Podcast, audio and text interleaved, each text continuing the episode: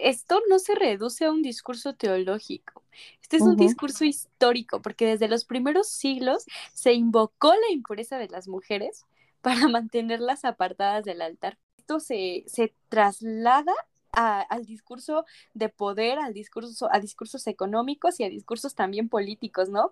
Y todo esto lo engloba el sistema patriarcal del que vivimos.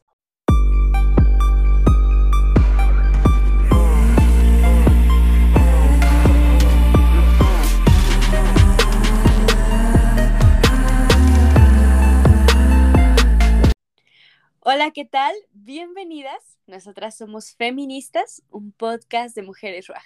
Somos un grupo de mujeres cristianas y feministas que buscamos reencontrarnos con la verdad que nos hará libres, desde el cuestionamiento de lo establecido y la búsqueda de cielos nuevos y tierras nuevas a partir de los ojos de mujeres. Quédate con nosotras y disfruta este espacio de reflexión irreverente, provocador, liberador y deconstructivo a partir del cuestionamiento de la fe y la sana doctrina a la luz de temas de literatura, historia, cultura, psicología y mucho más. Nosotras somos Fernanda, Ruth y Pamela. Y estamos aquí porque queremos. Comenzamos. Amigas, bienvenidas a este que es el séptimo episodio del podcast Feministas. El día de hoy estamos tratando un tema que como siempre nos emociona muchísimo, que es deidades femeninas, con un título bien provocador como siempre, que es eh, Cuando Dios era mujer. Puede, yo creo que puede provocarnos mucha polémica, dudas, inquietudes, esperamos que así sea, y no esperamos resolverlas en esta sesión, pero sí tocarlas, dejarlas con muchas más inquietudes, este, y también redondear este tema que en realidad es muy padre, tiene mucho de dónde agarrarle y para ello tenemos a nuestra ya conocida Fernanda Casar, nuestra teóloga e internacionalista por ¡Oh! excelencia. Hola Fer, ¿cómo estás? Hola Pami, hola Ruti y hola a todas las que nos escuchan, gracias por estar aquí. Muchísimas gracias, Fer. Sabemos que tu aportación va a ser bien importante para este tema. Y también estamos muy contentas porque estamos estrenando interlocutora el día de hoy. Tenemos a Ruth Serrano acompañándonos por primera vez en el podcast. Bienvenida, Ruth. Hola, amigas. Muchísimas gracias. Qué emoción, qué alegría poder estar hoy con ustedes. Sabemos que la perspectiva de Ruth como teóloga, pero también como antropóloga, va a ser bien interesante. Ruth, quiero que sepas que no concebíamos este episodio sin ti y mm. todo lo que tenías que decir y que realmente comentarles a todas que Ruth redireccionó por completo la idea inicial que teníamos con respecto a este episodio. Así que estamos emocionadísimas, Ruth. Y amigas, yo también estoy muy feliz de poder estar con ustedes, siempre las escucho eh, y contenta, contenta de compartir y construir con ustedes pues habiendo dado también la bienvenida a las chicas que nos están escuchando, eh, esperamos que haya gente que nos esté escuchando por primera vez y esperamos que este episodio sea de su completo agrado. Y si no es de su completo agrado, también porque también para eso estamos. Exacto. Em, pues vamos a iniciar con este tema que como dijimos tiene tanto que estamos ya estamos impacientes de poder empezar a abarcarlo. Vamos a iniciar con esto del culto a lo femenino. Yo sé que en este mundo con religiones eh, monoteístas ya tan arraigadas que parecen ya tan antiguas, ¿no? Ya con dos milenios de antigüedad algunas, este, muy patriarcales, y, lo digo patriarcales en todos los sentidos, ¿no? Androcéntricas, con un dios hombre en el centro o que se presume que es hombre. Eh, es difícil imaginarnos cómo eran estas religiones no patriarcales o no androcéntricas, que existía un culto a lo femenino y que ese culto, por muchas razones que ya examinaremos, ha sido desplazado. Pero iniciemos con esto. ¿Qué es este culto a lo femenino? ¿De dónde viene? Gracias, Pam.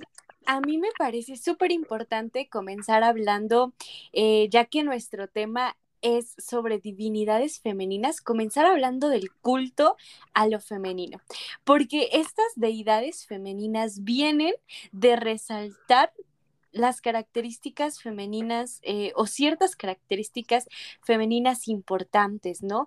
Que, que, le dan a la mujer cierta esencia o que hacen de la mujer ser mujer, ¿no?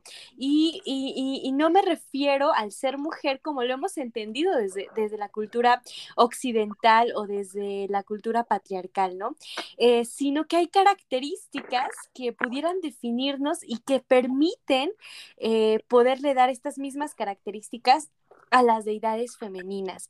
Y justo antes de continuar, quisiera como por ahí aclarar que hasta la fecha no se han encontrado mm, restos materiales o eh, algún, em, sí, algo que nos pueda demostrar que, que, que existieran este, culturas o civilizaciones matriarcales, ¿no? Lo cierto es que siempre, siempre hemos tenido al patriarcado ahí encima de nosotros, aunque este también ha sido histórico. Esto quiere decir que el patriarcado ha ido cambiando y, de manera triste se ha ido adaptando, ¿no? A, a, las relaciones sociales que han existido a lo largo del tiempo. Pero bueno, regresando un punto, un poco a este culto a lo femenino, vamos a encontrar que eh, dentro de los distintos este, cultos populares a las diosas, pues se, habían, este, se habían resaltado características particulares como el poder dar vida. La capacidad que tienen las mujeres de dar vida, de engendrar vida, va a ser una de las características que se va a resaltar dentro de las diosas. Eh, femeninas. Y desde este punto de vista, la fertilidad de la tierra o sea, la capacidad que la tierra tiene de dar alimento y también de dar y de compartir vida, junto con la fecundidad femenina, para las sociedades eh, primigenias, por decirlas de alguna forma, van a ser lo mismo. La fertilidad de la tierra y la fecundidad femenina van a ser cosas idénticas, ¿no? Y, y, esto va a dar respuesta, pues, a muchas preguntas existenciales sobre el misterio de la creación. Yo creo que ahí explica perfecto por qué muchos de los mitos creacionales involucran diosas, que son diosas de la tierra o que están ligadas a la tierra, y ya sea con la ayuda o el complemento de otro elemento como el agua o el aire, van a dar luz a la raza humana, por ejemplo. Sí, claro, porque no se puede concebir como la creación a partir de la nada, ¿no? Entonces, como quienes engendran, o sea, quienes más bien tienen a los hijos, son, somos las mujeres, pues es, como muy natural que, que, en los mitos creacionales siempre esté una figura, una figura femenina porque pues es a partir de donde se gesta, ¿no? La, vida y la, y la creación. Justo, Fer, y, algo muy importante que tú mencionas es que esta capacidad que tienen las mujeres de poder dar vida, que tenemos las mujeres, va a ser resultado de muchas cosas, ¿no? Esta capacidad de dar vida va a permitir o va a, hacer que haya una representación de una divinidad, femenina, pero también este, va a cuando los hombres, cuando la sociedad se va a dar cuenta que las mujeres tienen la capacidad de dar vida y de recrear este ciclo de la vida y que no solo pueden tener mujeres, sino que también pueden tener hombres, van a decir, ok, hay algo en ellas, hay que controlarlas. Hay que controlarlas porque ellas tienen esta capacidad de dar vida. Entonces, eh, esto que mencionan es muy importante porque dentro de los restos materiales de muchas culturas, de muchas civilizaciones, vamos a encontrar que van a representar el ciclo de la vida, este ciclo de nacimiento, vida, crecimiento y muerte a través de figuras femeninas. Entonces, estas culturas, estas eh, estas poblaciones van a concluir que eh, la naturaleza en su conjunto va a ser una mujer o una madre generadora de vida, ¿no? Eh, eh, vas, van a, a representar a este ciclo y a esta naturaleza como una madre que da vida, que tiene la capacidad de dar vida. Y estas figurillas, ahorita vamos a ver un poquito más adelante algunas culturas este, y pueblos un poquito más cercanas a nosotras de Mesoamérica, cómo es que a partir de figurillas de mujeres van a representar todo el ciclo de la vida. Eh, por ejemplo, también tenemos a la Venus de Widenford, eh, que va a representar a la fertilidad, ¿no? Estas mujeres, ah, eh, les decía, ¿no? Esta capacidad de dar vida va a ser prácticamente idéntico a la fertilidad de la tierra que para quien no conozca esta figurilla de la Venus, probablemente la recordaremos de nuestros libros de texto de la SEP, que es esta figurita pequeñita, como un poco más pequeña que la mano, de una mujer de proporciones muy redondeadas, con caderas muy anchas, con senos muy grandes, este, que además tiene la característica de que sus rasgos sexuales están muy marcados, ¿no? Estamos hablando de una vulva descubierta, este, con una línea marcada que denota por completo lo que decía Ruth, la fertilidad, pero también la feminidad. Algo que a mí me pareció bien interesante es que actualmente eh, nosotras las feministas luchamos contra que se nos denomine ser la otredad, ¿no? Que, que, el parámetro sea lo masculino y que a nosotras se nos denomine como lo otro. Pero en estas culturas de las que nos está platicando Ruth, unas culturas muy primigenias, es muy probable que no hayamos sido la otredad, que la otredad haya sido lo que no podía dar vida, ¿no? Porque era, era muy obvio cuál era el ser que concebía, que tenía hijos. Y es probable que, que el otro girara en torno a no sé, el otro es lo que no da vida, ¿no? Lo que no tiene hijos, lo que hace cualquier otra cosa, ¿no? Escuché por ahí de algunos estudios que te hablan de que los primeros grupos con conciencia de género muy probablemente eran las mujeres porque tenían que organizarse para dar a luz. Claro. Qué, interesante, Pam, lo que estás comentando, porque les decía, en, en, un ratito más vamos a estar hablando de esta, este, de esta cultura mesoamericana que resalta mucho el culto a lo femenino. Y justo estas actividades, por ejemplo, que desde Occidente se le han atribuido a la mujer como obligación, esta, esta idea de, de dedicarse tal vez al hogar o de la enseñanza de los hijos, desde este desde otras culturas eh, eran vistos eh, en algo más grande, ¿no? De, eh, estas actividades que realizaban las mujeres eran vistas dentro de ah, una, dentro de actividades más grandes. Entonces, este, eh, el enseñarle a los hijos o el, o el trabajar con actividades del hogar eh, era, era algo importante, eran, eh, tenía que ver con cuestiones religiosas, con cuestiones políticas y con cuestiones económicas, ¿no? Y, y digamos que lo religioso abarca en ese momento ya lo político y lo económico. Entonces, sí, las actividades y la figura de la mujer eh, eh, desde otras culturas y en otros momentos históricos se ve inmerso en algo aún más grande. De hecho, estas figurillas de las que tú nos hablas, Ruth, de las que eh, no todas se parecen a esta figurilla redondeada de la Venus, pero que sabemos que se encuentran en diferentes culturas, algunas a plena vista, otras enterradas de diferentes tamaños, muy probablemente hacían referencia a, no a una matriarca, porque no quiero hablar como de estas teorías que dicen que antes era un matriarcado y las mujeres dominábamos y de cualquier manera estaba súper mal y, o idealizarlo, ¿no? Pero sí nos habla de un culto a la madre, o sea, de, de pensar en grupos de personas organizadas alrededor de ser parientes o alrededor de provenir de una misma ancestra, porque era lo que sí te consta es que saliste de cierta mujer, y recordarla, celebrarla, o ya en casos donde ya hablamos de culto, pues adorarla, ¿no? y, y, cómo este culto a, a, la madre empieza a generar estas figurillas de, que son como amuletos, este, que se refieren a la fertilidad, que se refieren al, a la familia, al cuidado de los hijos, pero que como dice Ruth, no es como ahora lo concebimos como una actividad reproductiva de lo privado, ¿no? De, de una cosa que es inferior a, lo que hacen los hombres, que es la política y la toma de decisiones, sino que todo estaba dentro de una misma célula y que un culto familiar era un culto social porque esa era la célula primordial, o sea, la actividad importante era lo que se realizaba dentro de los hogares.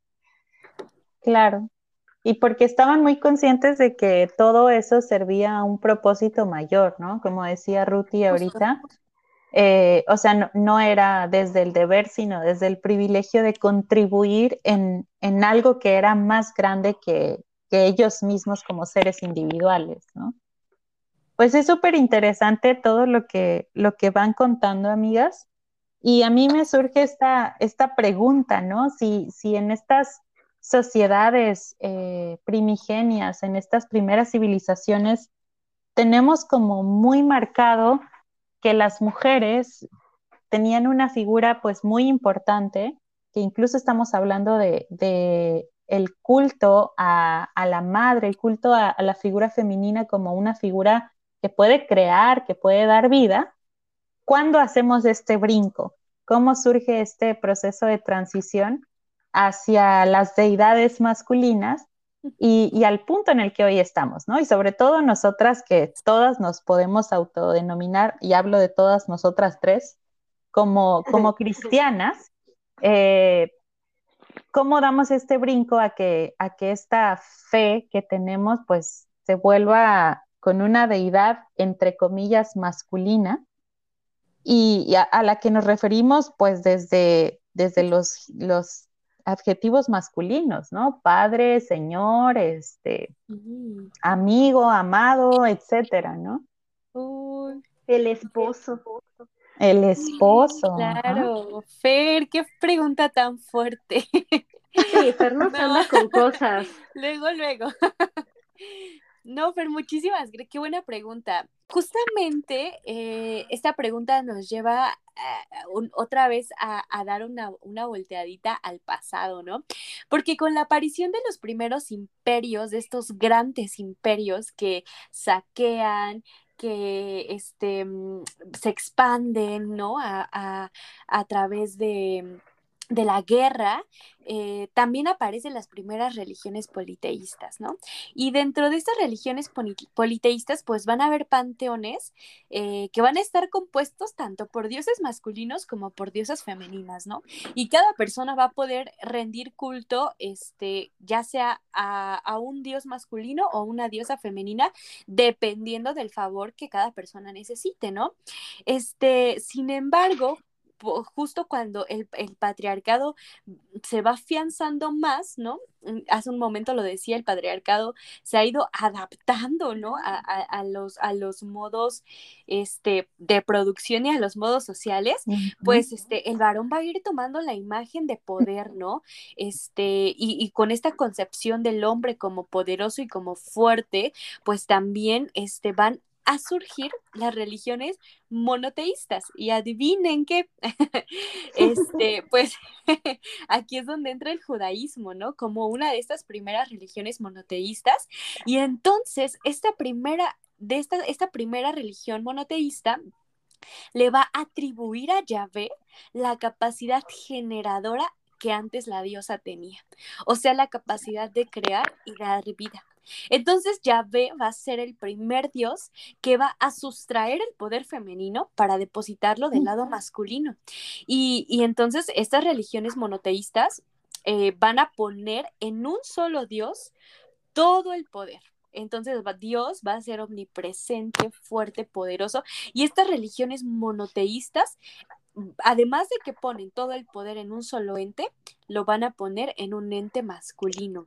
Entonces, este va, eh, esta idea totalmente va a reforzar pues la idea de la supremacía del hombre sobre la mujer, ¿no? Totalmente. Y me gustaría retomar lo que platicábamos un poco de los mitos creacionales, Ruth, porque creo que tiene mucho que ver me dio un poco a la tarea de examinar eh, a quiénes están atribuidos los roles en los diferentes mitos creacionales de varias culturas. Y algo que me llamó la atención es que la norma es que sí hay un equilibrio entre lo femenino y lo masculino, lo que platicábamos. Hay una diosa que generalmente es diosa de la tierra, también puede ser diosa de las aguas, que se junta con otra entidad u otro ser, generalmente masculino, y de ahí sale la vida, ¿no? Pero hay salvas excepciones donde solo hay una entidad creadora y llama la atención que cuando es una única entidad creadora, generalmente es un hombre. y, son poquitas, ¿eh? O sea, realmente sí revisé varios mitos y son poquitas. O sea, por ejemplo, la, religión eh, védica, en la religión india sí encontramos que Brahma es creador absolutamente de todo, es creador absoluto, absoluto unidireccional de todo.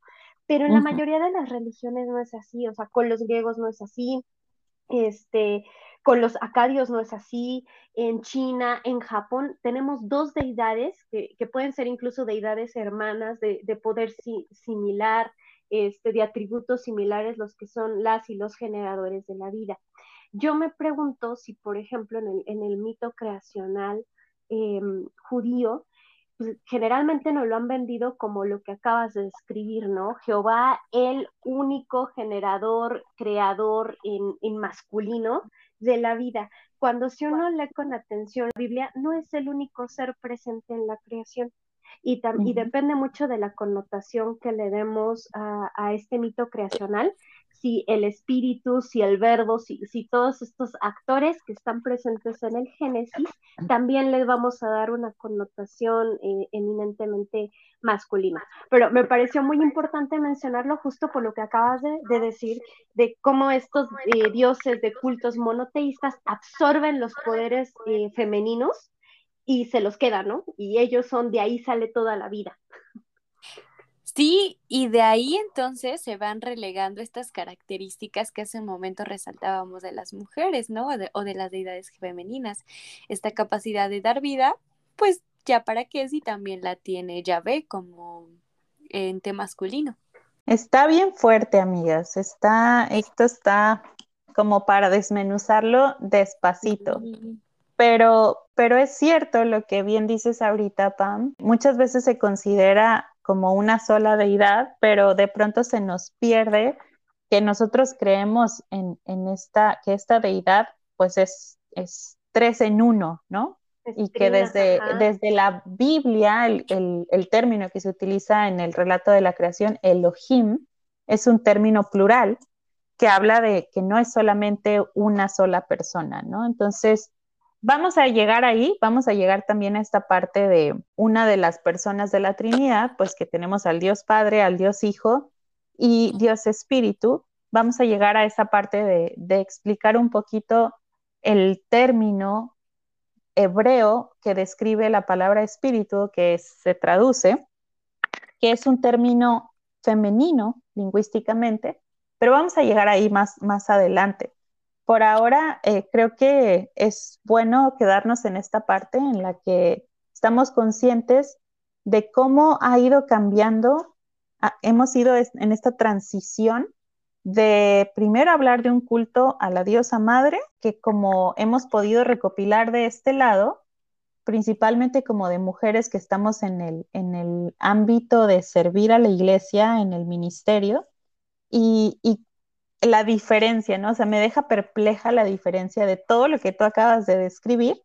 Y por el otro lado, pues yo les puedo mencionar algunos testimonios que pueden ser como la contraparte de esto, ¿no? Parece súper importante lo que nos comenta Ruth, porque justo a veces nos vamos con la finta del determinismo biológico y el lugar que eso nos implica en las religiones, ¿no?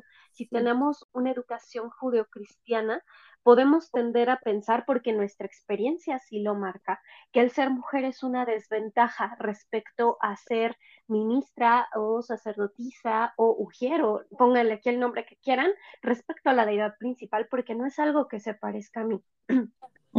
Entonces, el hecho de romper con ese determinismo biológico y ver que hay expresiones de fe donde ser mujer es además un privilegio para acercarte a, a la deidad, pues sí te ayuda a pensar en tu misma religión de otra manera, ¿no? Yo creo que como lo que menciona Fer, podemos hablar con mucho dolor de estos testimonios que probablemente si pertenecemos a una iglesia nos han tocado ser testigas, si no es que vivirlos en carne propia y que pues realmente pone mucho en duda y, también lo vamos a tratar un poco más adelante eso de que nos dicen, es que Dios no es hombre, Dios es Dios pero al momento que lo traducimos a nuestra religión cotidiana, Dios es hombre, porque nos hace sentir como la otrera. Sí, justo, Pam. Eh, y, regresando un poco a hablar de estas mujeres y un poco relacionándolo con lo que comentan, dentro del ciclo agrícola habían eh, fechas específicas eh, les estoy hablando de las mujeres de Xochitecat, en el que estas mujeres subían a esta pirámide de las flores y ofrecían ofrendas de sangre ahí. Pero quiero decirles en esta, en esta fecha especial, solamente las mujeres, únicamente ellas, podían subir a ese lugar sagrado. Solo ellas podían ofrecer, solo ellas podían ofrecer esa ofrenda de sangre, nadie más. Y justamente un poquito con esta idea también de no romantizar la vida de estas mujeres, porque al final nos encontramos también en una sociedad patriarcal y, sería maravilloso poder y, este, regresar al pasado y ver cómo era la vida de estas mujeres, pero bueno, lo que sabemos es que era una sociedad patriarcal, este, también había opresión, pero el culto a lo femenino y el culto a estas características que les decía al inicio está bien presente. Entonces, yo me pregunto, ¿cómo es que una misma condición puede causar acceso o prohibición a los lugares sagrados.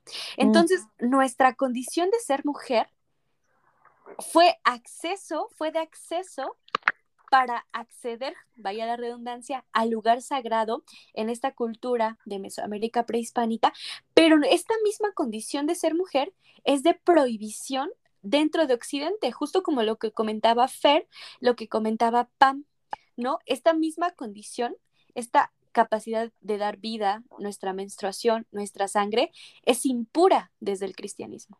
Y esta misma condición este, nos impide acceder a los espacios sagrados. Los espacios sagrados eh, en todas las religiones están delimitados.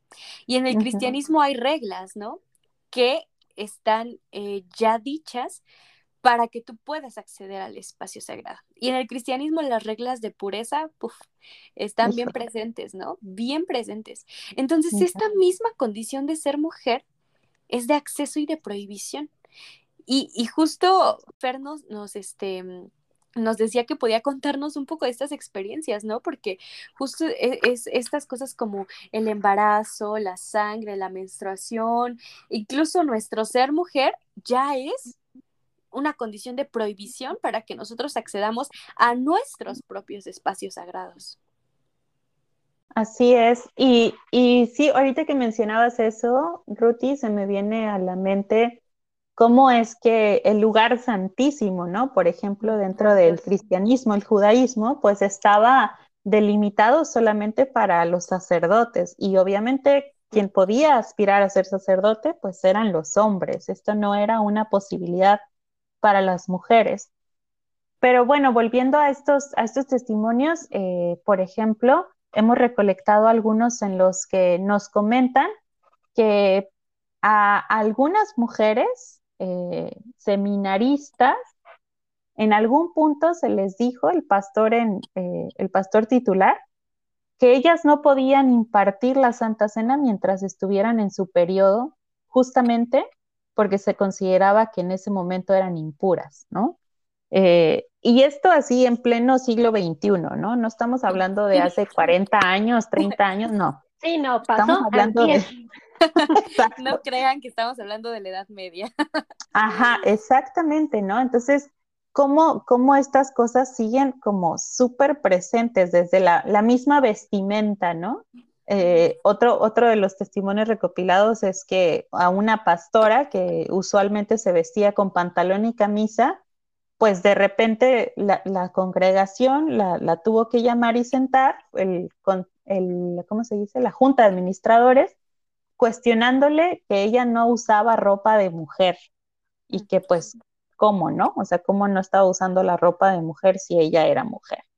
Entonces, eh, pues este tipo de cosas son como súper tristes, pero al mismo tiempo son como el reflejo, el tipo de, pues no sé, ¿no? De, no, no quiero decir del Dios al que adoramos, pero más bien quiero decir de del Dios al que interpretamos y lo interpretamos a nuestra conveniencia. Por eso es, es importantísimo trascender a esta parte de que Dios es suprasexual, que es una explicación que encontramos muy seguido cuando hablamos de discriminación en las iglesias.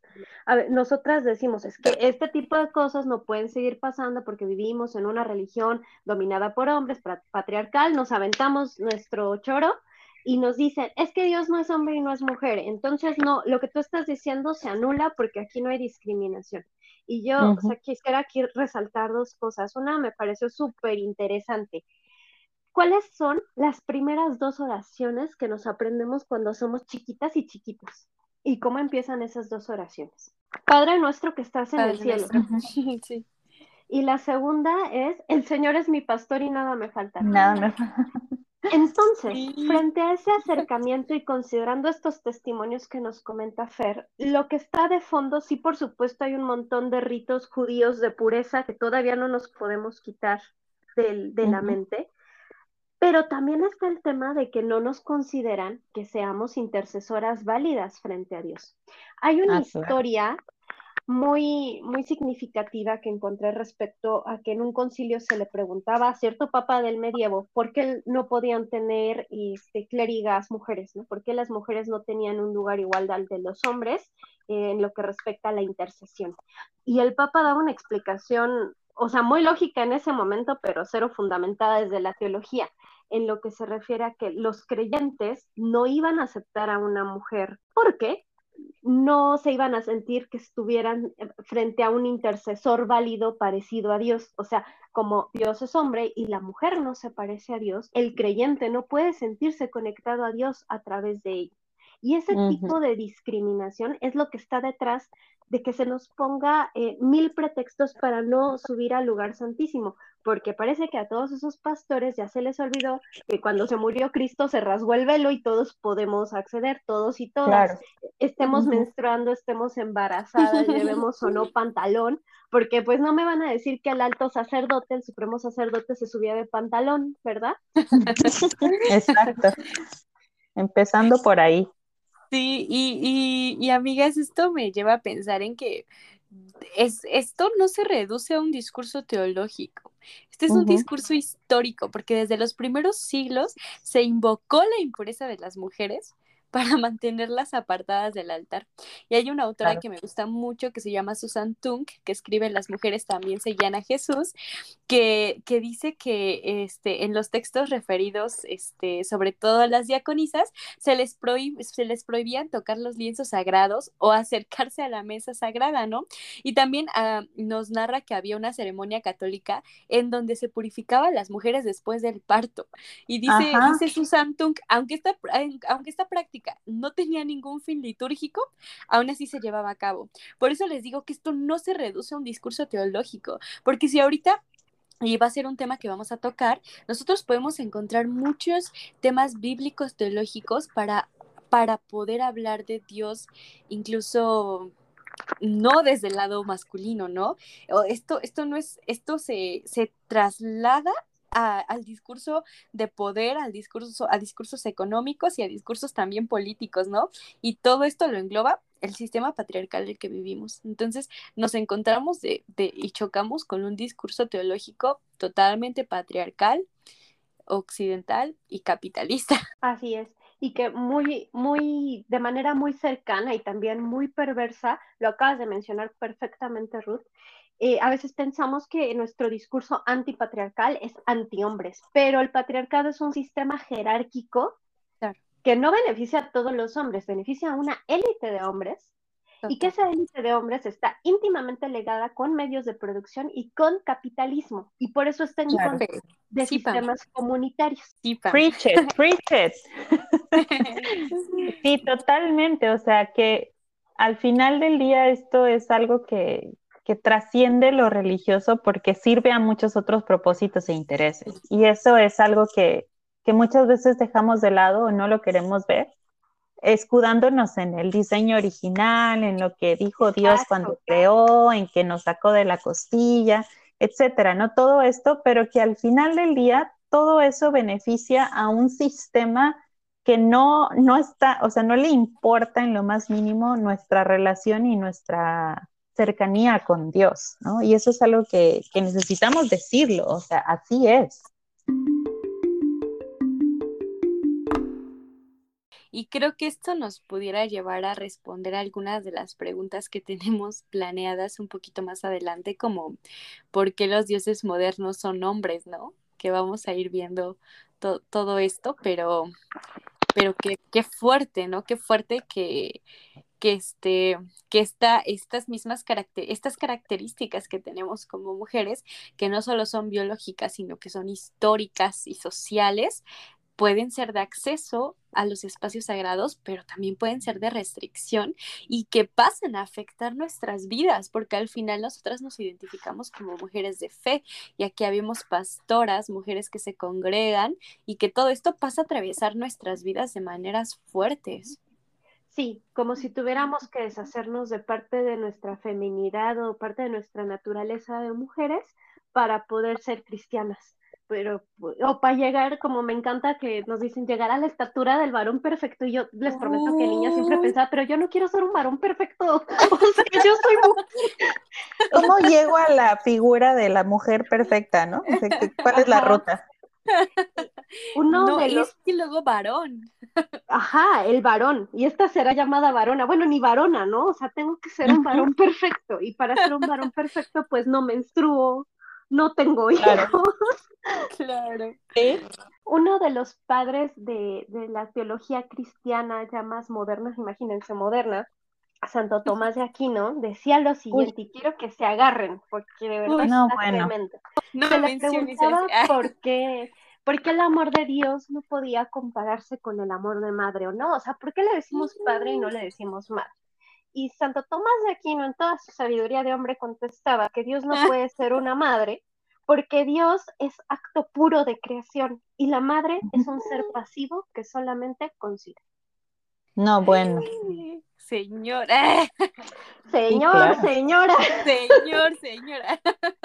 No. Claro, pero bueno, tenemos que tener bien en cuenta que Santo Tomás de Aquino, híjole, o sea, él es el que decía que la mujer era algo imperfecto y atrasado, ¿no? O sea, ya nos tenía así, pero en el peor de los conceptos. Oigan, a mí me parece bien interesante cómo hemos ido haciendo toda esta, toda esta travesía histórica, ¿no? Desde, desde las sociedades primigenias en donde se resaltaban las características y la figura de la mujer, hasta un, hasta un punto en el que hay hombres este, diciéndonos, ¿no? Que, que, que, no tenemos este, importancia dentro de, la sociedad y que no podemos acceder a, espacios sagrados que me atrevería a decir la sociedad patriarcal ha delimitado también. Pero ya que, que, decías, Pam, como respondiendo a esa pregunta de, de por qué los dioses modernos son hombres, eh, creo que también hay mucho que rascar porque en la Biblia sí podemos encontrar como un montón de versículos bíblicos en los cuales se describe a Dios.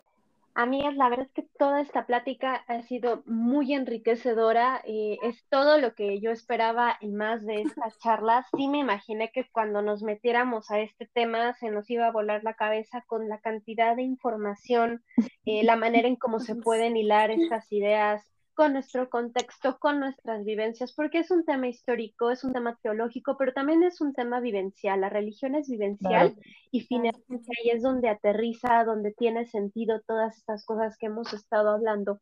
Y una de las cosas que hemos preparado para un segundo episodio que tenga que ver con ¡Oh! femenina.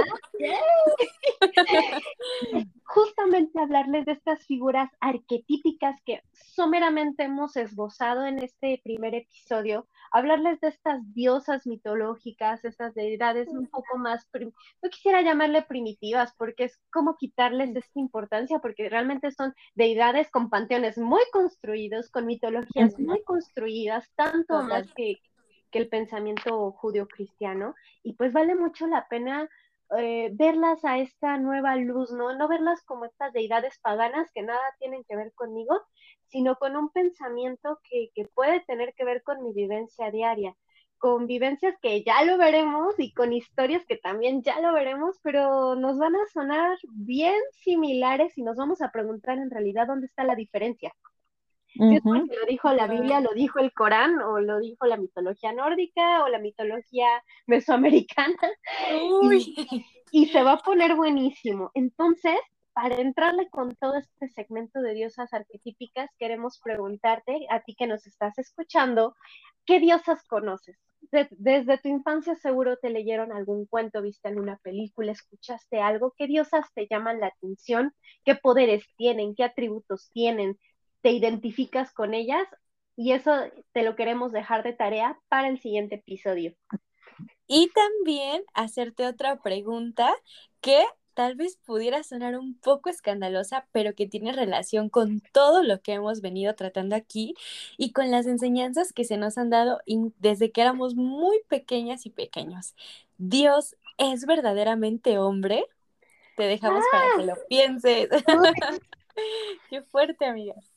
Qué fuerte, qué fuerte, amigas. Sí, no, totalmente. Pues muchísimas gracias por acompañarnos en esta primera parte del episodio 7.